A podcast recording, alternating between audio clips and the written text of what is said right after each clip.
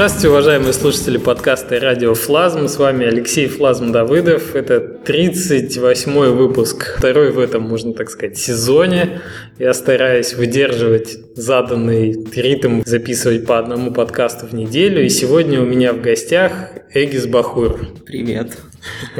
Эгис э, вместе со мной э, разрабатывает проект Scrap Garden, про который я говорил в прошлом подкасте, который занял лучшая инди-игра DevGAMM а и второе место за геймдизайн на Game Jam Канобу. В общем, может быть, вам будет интересно послушать про то, как этот проект появился, а кто его делает и каким образом. Эгис, расскажи, пожалуйста, сколько тебе лет, чтобы слушатели понимали, с кем мы. Мне 20 лет, я сейчас перешел на последний курс университета. Разрабатываю Scrap Garden в основном в свободное время после учебы. А как э, ты вообще дошел до этого проекта? Я хочу сказать, что Эгис э, обладает довольно интересным, я бы даже сказал, уникальным набором навыков, потому что он э, не только дизайнит скрипгард, он 3D-моделирует модели и так далее, но он еще и программирует движок. Поэтому как, как ты приобрел вот этот необходимый набор навыков? Ну, очень с уже давних времен я играю в различные игры, и мне всегда нравилось что-то создавать свое и выкладывать это в интернет и показывать другим. Поэтому я общался на различных форумах, в основном где делают моды, и начинал с того, что ну, просто делал какие-то модели для определенных игр, для там, Half-Life, для GTA и других игр. Я просто выкладывал эти модели на форум и читал отзывы. И мне нравилось, когда люди дают фидбэк. И таким образом чем дальше, тем как бы навыки росли, все хотелось еще больше и больше делать. Тогда уже пошли какие-то скрипты, моды. То есть ты начинал как 3D-моделер? Да, я начинал как 3D-моделер. Но ты этому не учился нигде специально?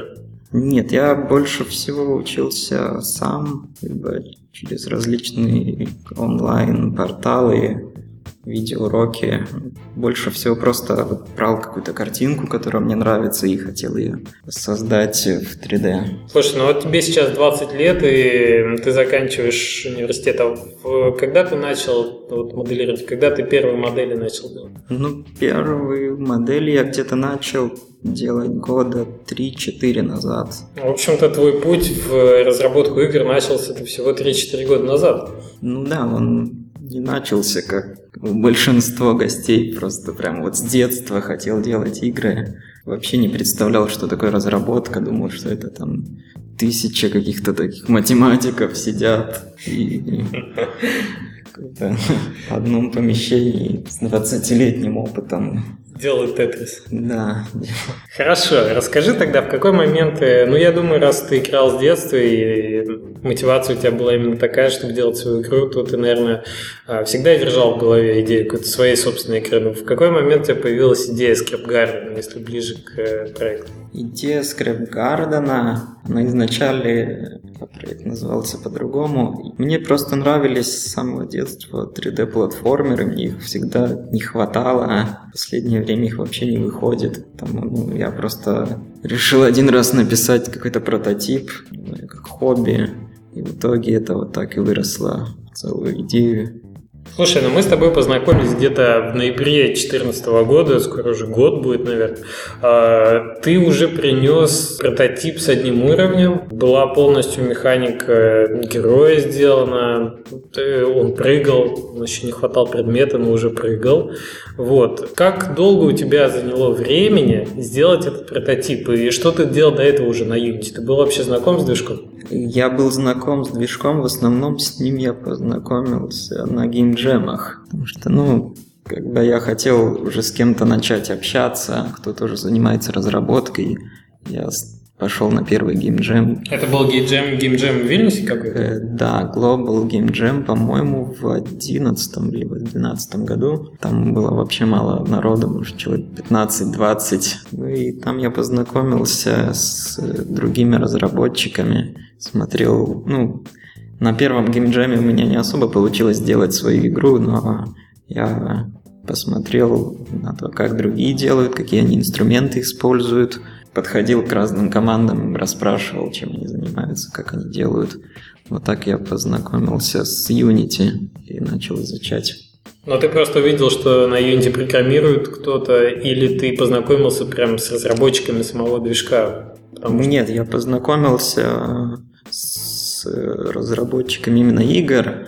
Я видел, что это ну, не какие-то прямо профессионалы, это были просто студенты, которые пришли в свободное время как сделать игру.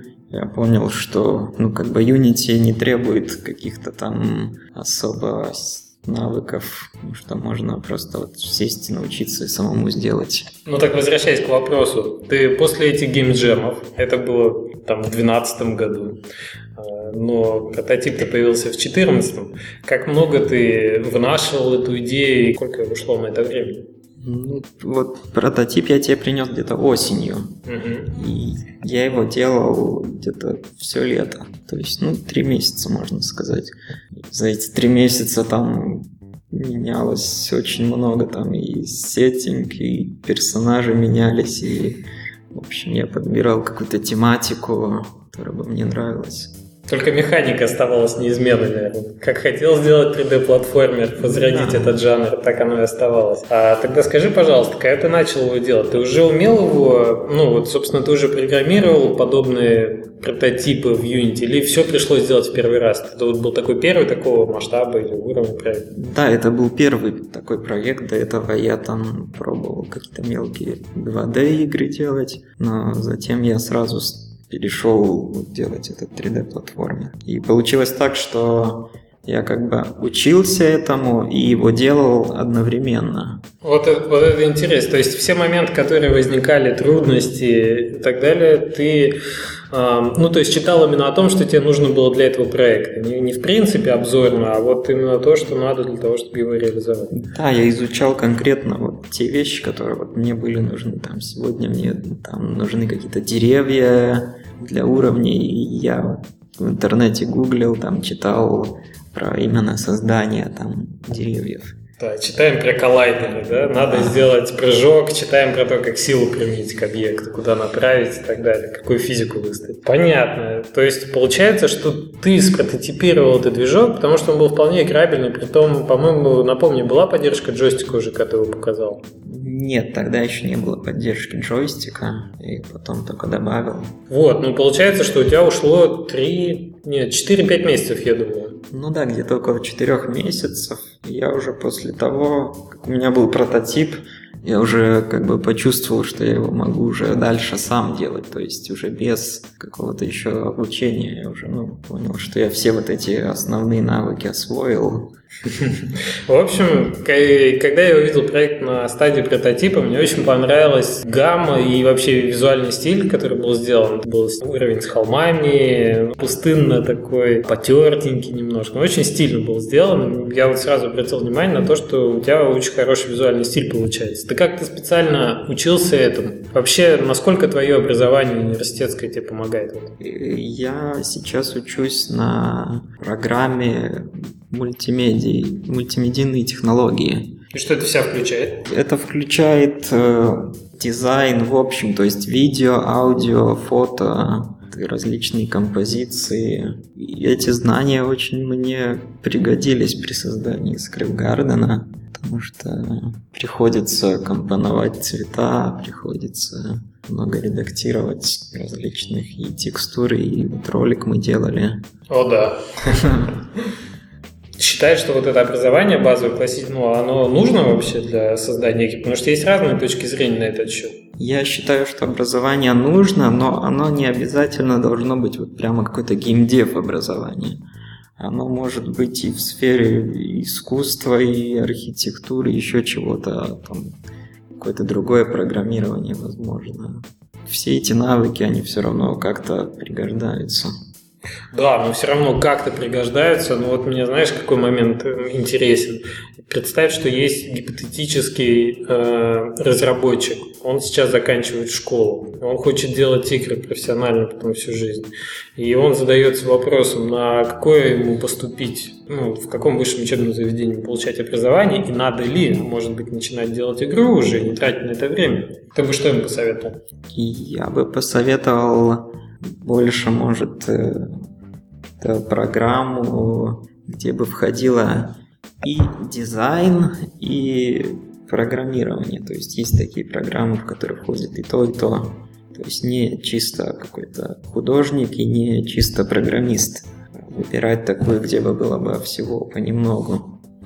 Ну, знаю опыт Valve, которые очень ценят как раз программистов э, и дизайнеров в одном человеке, сочетании, и зная а, вообще специфику разработки игр, я ну, Присоединюсь к твоему совету в том смысле, что человек, если он ходил по ту и по эту сторону, значит, силы и видел, и как идет разработка графики, имеет об этом представление, о том, как строится композиция, как объекты друг с другом взаимосвязаны и так далее.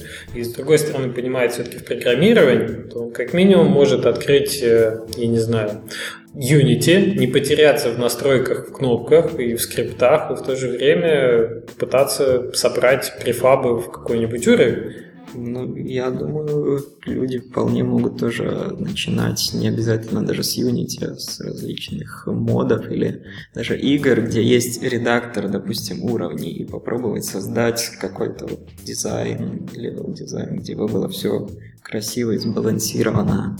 Ну да, сейчас же много есть. Э, тот же editor к Portal очень казуально сделан, но в то же время дает возможность прочувствовать, как уровень строится и какие-то свои идеи применять. Хорошо, с этим понятно, но лучше все-таки такой универсал, который из каждой области умеет по чуть-чуть, немного программировать, немного дизайнить, или все-таки лучше быть человеком, который глубоко в какой-то области разбирается? Ну, ну я думаю, если наш слушатель, допустим, школьник, который сейчас заканчивает школу, то ему все-таки лучше поступать на какую-то универсальную специальность. Ну, даже у нас в Вильнюсе сейчас есть такие специальности, как называется просто Creative Industry. То есть туда входит все, туда входит там и флеш, и фотошоп, и видео, там аудио, и программирование. А Unity преподают, интересно? Unity, по-моему, только с 15 года начнут, будут поступать на данный момент сегодня, возможно, может еще актуальны конкретные специалисты, вот там чисто программист, чисто дизайнер, но чем дальше, тем как бы их будет все меньше будет нужно. Хорошо. Расскажи больше про ScriptGarden. Откуда появился вот э, идея вообще маленького робота как главного персонажа для 3D-платформера? Э, Классические персонажи 3D-платформеров, дракончики, зверечки. Ну, вообще я фанат такого science fiction, фанат Звездных войнов, Валли, вот этой всей тематики, поэтому ну, я просто брал листок и ручку и пробовал каких-то разных рисовать роботов, и вот в итоге вот этот мне самый больше подошел. Робот цилиндрической формы, похожий на ведерко с крышкой, с ручками, ножками, очень хорошо аппроксимируется цилиндрическим коллайдером в Unity. В то же время выглядит мило и симпатично. Да, изначально он не открывался у нас.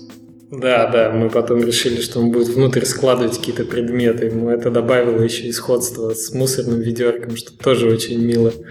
Ты, ты любил фильмы про роботов и вообще комиксы, мультики про роботов, в то же время 3D-платформер. На пересечении этих двух областей появился э, Scrap Garden. Мне интересно, как изначально ты планировал? Сейчас у проекта есть перспективы. Мы сейчас работаем над тем, чтобы он вышел в Steam на PC, Mac, Linux и, возможно, на консоли потом отправился. Уже есть полноценная поддержка джойстика, а, и мы уже двигаемся в сторону партнерства с Sony и Microsoft. Но Почему ты изначально выбрал эти платформы? Я знаю, что очень много литовских разработчиков, они работают в направлении веб и mobile, как более, может быть, понятное, более простое. Вот откуда, откуда это стремление разрабатывать PC или чуть не консольную игру изначально? Расскажи. Ну, вообще, я сам люблю играть именно в игры, где ты на кнопки именно вот, физически ты нажимаешь, ты их чувствуешь, ты играешь на большом экране. То есть ну, мне это просто самому нравится, и вот, поэтому решил двигаться в этом направлении. Ну, что приятно было, когда я на проект первый раз посмотрел, приятно было отметить, что все-таки в отличие, ну, то есть, будем честны, наверное, каждый там, первый начинающий разработчик хочет сразу сделать там, свою GTA, про свою школу, про свой город или еще, ну, то есть, хочет сделать что-то большое, или MMORPG. Но а, тем не менее, у тебя получилось, э, у тебя получилось достаточно пройти самому в этом направлении, чтобы проект можно было принять всерьез, чтобы можно было за него серьезно браться и его выводить, так сказать, на серьезный уровень. Что тебе в этом помогло вот именно визуально? Я знаю, что ты уже какое-то время работал с Asset Store, разрабатывал 3D-модели для а, Asset Store. Расскажи вот про это немножко. Да, я э, до того, пока не делал игру, я просто был как бы моделлером. И мне всегда нравилось делать модели. Вот я в свободное время э, люблю как бы сделать модель именно под одну тематику, сложить какую-то интересную сцену из них. Просто не для игры, а просто как бы для себя. Ну и заодно потом выкладываю в Asset Store, чтобы, ну, чтобы была какая-то все-таки польза от этих моделей. Слушай, ну у тебя удалось продвинуться в этом направлении так, чтобы у тебя была какая-то а, финансовая поддержка. Там, вот у тебя как у студента, пока ты, ты получал какую-то отдачу, действительно ли это может тебя поддерживать, вот, независимость твою финансовую? Э, да, модели удалось довольно неплохо продать, и как бы они окупили то время, которое я потратил на них. Но вообще для тех, кто хочет разрабатывать на Asset Story, я бы им посоветовал уделять внимание именно продвижению ассетов, а не только именно созданию. Ну, как бы ты должен их красиво преподать, хороший какой-то ролик, скриншоты, что не только качество ассетов помогает как бы это все. Ну, продвижение. Уже, видимо, маркетинг, добрался до Asset Store тоже. Получается, вот э, я слышал, что для того, чтобы Asset Store продавать успешно, то некоторые студии выполняют даже э, роль перекупщиков, то есть те, у кого есть громкое имя в этом сегменте, скажем так, они работают с разными независимыми дизайнерами, с разными фрилансерами и в итоге продают э, паки сеттинги, которые они у них берут, вот как от, от своего имени. Это так своего рода паблишинг в Asset Story. Получается. Да, в Asset Story есть паблишеры, есть чисто паблишеры, которые в Asset Story. Их около 10 где-то есть, и все они в топах, то есть продаж. То, да, можно сделать вывод, что там маркетинг уже тоже туда Дошел. да. Но ты прибегал к помощи паблишеров или продавал сам себе? Нет, я продавал сам, и в начале, когда ты только прошел отбор, как бы твои ассеты попали в стор, их очень тяжело найти, они почти не индексируются. То есть самые первые продажи, они самые сложные. То есть если ты продал там модели 2-3 раза, то ты продашь их еще там 50 раз. Что они уже начнут где-то выводиться на главных страницах. Ну, в общем, тут как, тут как обычно, берешь и количеством, и качеством, и твой, твой рейтинг э, работает уже на тебя. Ты приобретаешь популярность, одни твои популярные ассеты начинают промоутить другие.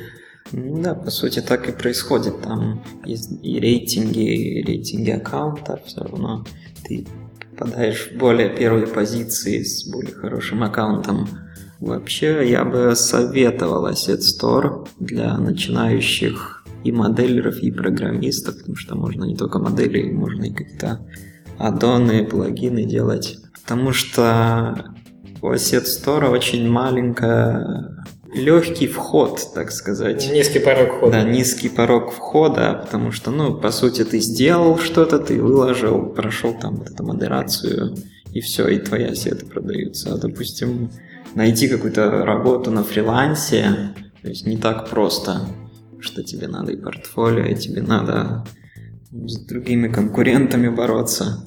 Но это вот какая-то новая реальность, конечно, существования, когда ты создаешь контент, а, а потом ищешь уже тех, кто будет его покупать, может быть, лицензировать. То же самое происходит, я не знаю, с логотипами сейчас, с музыкой, со звуками. Ну и Asset Store, в принципе, открывает и а, индустрию видеоигр, все ассеты тоже. Просто тулзы, кодинг, движки, полный набор. А, слушай, ну мне знаешь, что интересно? Если ты можешь об этом говорить, вот э, чисто финансово, насколько может претендовать э, студент, который ну, небольшой профессионал, начинает в истории, ну о каком заработке мы говорим?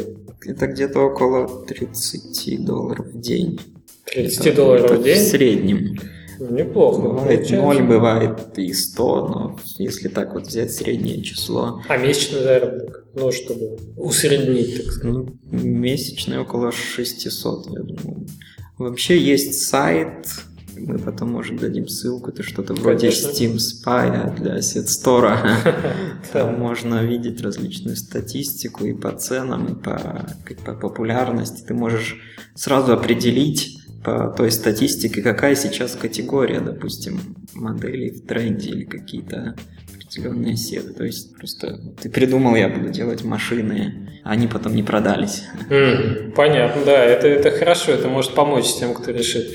Ну и прокомментировав э, цифру в 600 долларов, мне кажется, неплохая поддержка для человека, пока он учится, пока он еще изучает что-то, выкладывает это на продажу. Ну, в принципе, это может поддержать студенчество, так сказать, параллельно с разработкой игр. Ну и опять же тот факт, что те же модели в продукте в игре, они монетизируются, конечно, значительно более долгим циклом. Тебе надо ждать, пока выйдет игра, пока она будет закончена, пока она отобьет там свою разработку и так далее. А если ты моделер, то у тебя есть возможность зарабатывать прямо сейчас. Это отличная штука. Хорошо.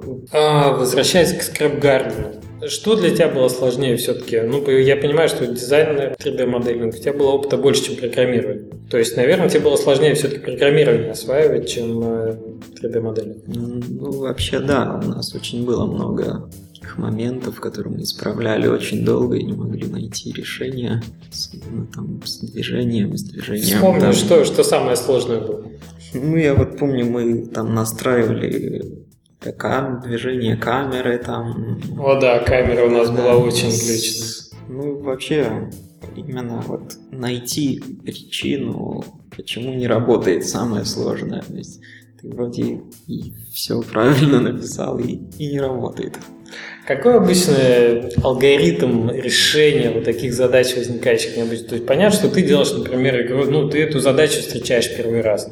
Как ты ее обычно решаешь? Это Google, форумы, может сообщества какие-то? Ну, в основном э, пробую именно изменять код, в первую очередь, сам, ну, без чьей-то как бы помощи. То есть там какие-то функции включаю, выключаю, по-разному экспериментирую. Ну, если уже не, не удается найти решение, то обычно я обращаюсь на группу разработчиков в Фейсбуке.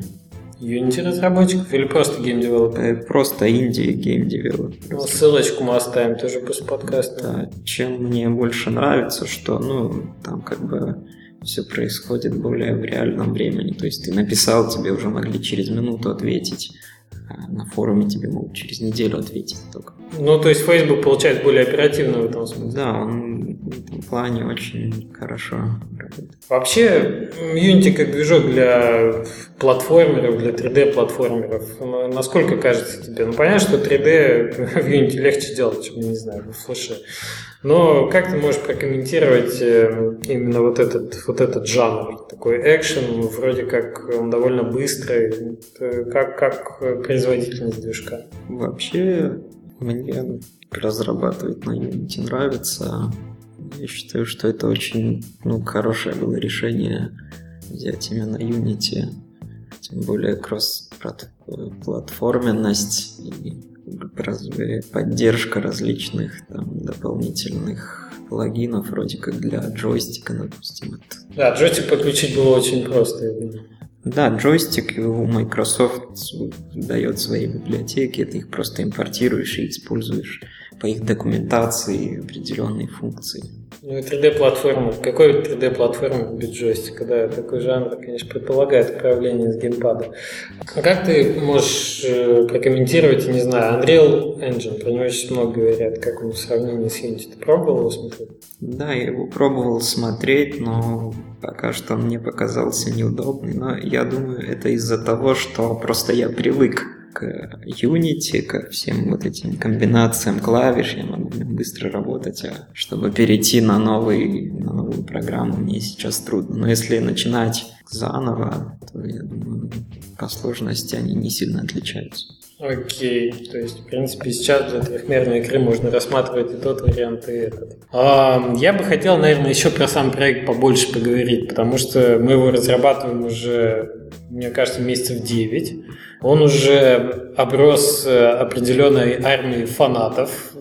У нас игра лежит э, демоверсия, которую мы выложили после Game Jam Kanobu. Она лежит на Itch и на GameJolt. Ну, GameJolt он просто как бы фанатскую базу предоставляет. Игра расположена на ИЧ постоянно. Да, она была на GameJolt зафичерена на главной странице, и вот это стало самым таким основным притоком пользователей, который есть до сих пор. Это было где-то в апреле, и до сих пор у нас очень много посетителей на странице.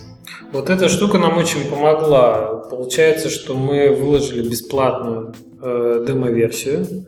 У нас в демо-версию входит уровень обучения, полностью вся первая локация, город. Дается сюжетная завязка, где мы знакомимся с персонажами, где мы знакомимся с миром, что у нас мир постапокалиптический, роботы, где все роботы остановились, один главный герой бегает и стремится понять, что же произошло.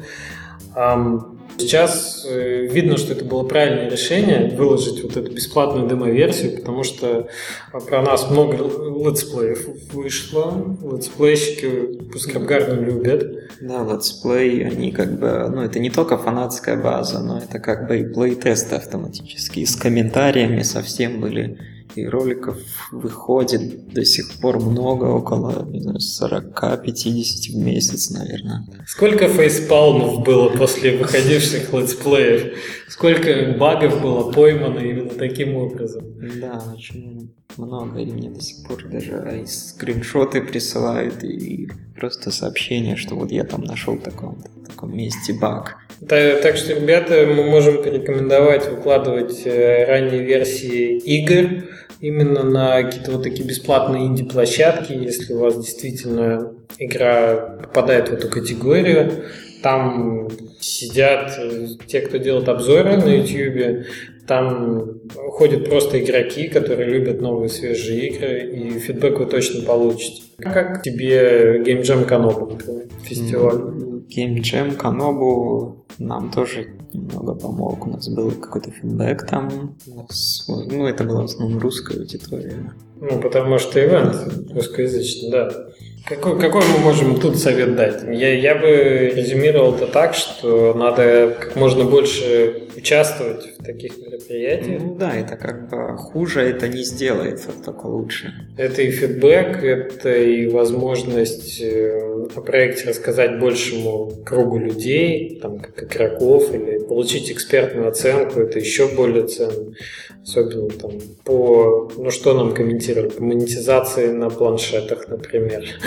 В таком духе такой специфический фидбэк. Вот, то есть, э, ну, это может быть капитанство немножко, но если у вас инди-игра, стремитесь участвовать максимально максимально полного всех ивентов. У нас сейчас на Indicate проект, вот как раз я недавно получал письма, что жюри его журят, начали проект рассматривать. Мы участвовали в э, Geeks Awards, DevGam, конечно же, личное присутствие, на котором игра выставлялась. Мы очень рады, что мы туда тоже подали заявку. Вот. Э, конечно, чем, чем больше проект э, участвует в таких конференциях, тем лучше. Мы собираемся сейчас повести на Gamescom игру и покажем его тоже в своей будке. А, игра будет э, на Девгаме в Гамбурге, которая вот будет в сентябре. И мы еще в Тель-Авив с ним поедем. В, собственно, Casual Connect, который будет в Тель-Авиве в этот раз. Поэтому мы стараемся, да, мы стараемся показывать игру как можно большему количеству, причем и заочно, и очно. Вот демо-версия, которая у нас бесплатно распространялась, тоже отличный, отличный шаг. Да, демо-версия это очень было хорошее решение, потому что очень много инди почему-то прячут свои проекты. Это, может, раньше когда-то было, не знаю, там, в 90-х, когда компании там прямо работали очень секретно, но как бы сейчас я не вижу причины особо, почему надо там прятать, допустим, свой проект. Наоборот, чем больше ты делишься, тем ну, как другие помогают тебе сделать его лучше. Это точно. Расскажи про то, как тебе получается совмещать обучение и, можно сказать, full тайм работу по проекту, учитывая, что у тебя очень хорошая производительность по, по скрипгардену. Как ты вот параллельно эти процессы совмещаешь? Я вообще э, люблю работать дома именно и, и учиться и работать как бы не в офисе и не в университете. То есть большинство работы, я, если можно работу сделать самому дома, то я выбираю именно такой вариант, то я могу распределить дома время так, как мне больше нравится. Работать дома – это секрет твоей продуктивности? Ну, вообще да. Для многих это наоборот бывает таким минусом, потому что ну, как бы работать дома невозможно. Нужен какой-то офис. Но для меня это именно работает. Работать дома и не спать, очевидно. Ну да, не спать. Так, так вздохнул, кто-то задумался, когда же в следующий раз тебе поспать это удастся. О да, подготовка к Gamescom, конечно, это серьезное мероприятие. Слушай, ну, по, в общих чертах мы рассказали про проект тоже. Если вам интересно посмотреть, если вы не играли на GameJam Kanobu, можете зайти на ScriptGuard, тоже ссылочку дадим на scriptgarden.com, посмотреть демоверсию, которая доступна. Можете поиграть с джойстиком. А, у проекта есть по-прежнему Э, направление, над которым мы еще работаем. Э, у нас э, сценарий в разработке, у нас подключаются актеры к озвучке, которые прям формируют, формируют характер вот, персонажей, характер игры. Очень интересный момент, про который я бы хотел рассказать, когда вы работаете с актерами озвучки. Вот у нас было так, что мы сначала хотели сделать генерируемый текст. Как синтезированный, синтезированный голос. Да. И получилось так, что мы довольно долго мучились в этом направлении, и результат нас не удовлетворял. В конце концов мы решили, что мы сделаем а, озвучку с актерами английскую, но просто мы обработаем звук так, чтобы он был похож на звук робота. Ну, прогоним его через фильтры соответствующие. И, в общем-то, результат у нас э, в демке виден сейчас на сайте, вы можете сами посмотреть, как оно получилось. Но что интересно, вот есть у писателя такое понятие, что книга пишет себя сама. Формируя вокруг написания книги какие-то события, которые происходят в процессе, и автор, так сказать, э, направляется какими-то внешними силами. В нашем случае получилось, что часть персонажей переняла на себя характер тех э, актеров, которые его озвучивали. И это был очень интересный опыт, что мы когда работали с актерами озвучки, ну, в процессе коммуникации часть личности актера, который произвел, она повлияла в процессе на то, куда пойдет история, то, как этот персонаж будет развиваться и то, каким он станет в итоге. Это вот такой интересный момент. Ну да, если сравнивать с тем, что у нас было до этого, то персонажи были такие немного неживые. Ну, вообще, вся, вся игра такая большая метафора получилась, потому что у нас роботы, застывшие в городе, они едят мороженое, они доставляют пиццу, они э, там велосипеды, например, стоят. Ну, понятно, что роботам ни к чему есть мороженое, и понятно, что они не ездят на велосипедах, скорее всего, если они роботы, и пиццу они тоже не едят. Но мы хотели сделать, мы хотели вложить в это довольно серьезный месседж. Я не буду его озвучивать, это наоборот интересно, ну, то есть, потому что не хочу спойлеров в этой истории. Хочу, чтобы, может быть, э, слушатели, там, игроки сами э, в итоге открыли саму историю, вот эту подоплеку, вот эту идею, которая там заложена. Но вообще хотелось сделать такую метафору, конечно, на существующее, на наше общество человеческое. Просто роботами это получилось, может быть, сделать более мило, более интересно, сказочно, что ли, техногенно-сказочно, как-то так. Э, приходите, поиграйте. Будет интересно услышать э, в комментариях подкаста, может быть, и ваши соображения по поводу самой игры. А если вы будете на Gamescom, мы ждем вас в, на нашем стенде. Э, стенде литовских компаний, компаний, которые работают в Литве. Чарли Оскар будет выставлять Гремлинов, э, Сергей Климов свой проект. Э, будет еще проект от питерских разработчиков, который называется Punch Club, вы их знаете, Вича Story бывшие, тоже победители Генджем Канобу годом ранее ребятам. Поэтому, если вы хотите вкусный водички из холодильника, просто пообщаться, будете на Gamescom, будете проходить мимо, заходите, стенд А088 слэш 2.2. Ну что, тогда будем прощаться потихоньку. Я, я надеюсь, мы на какие-то основные моменты ответили. Мы будем еще безусловно, озвучивать э, процесс разработки, потому что проект как раз входит в самую интересную стадию. У нас где-то готово около половины контента. У нас э, впереди новые боссы, еще недоделанные, новый поворот, новые локации, которые мы еще только будем моделировать. А, ну, то есть проект тот живой, он живет, развивается, и мы постараемся еще, может быть, э, как-то в подкасте ему внимание уделить э, ближе к выходу. Может, какие-то будут новые интересные события. А пока на текущий момент про Скрипгардена все мы сказали, что хотели сказать. Будем прощаться? Пока всем. Пока-пока, до следующего выпуска.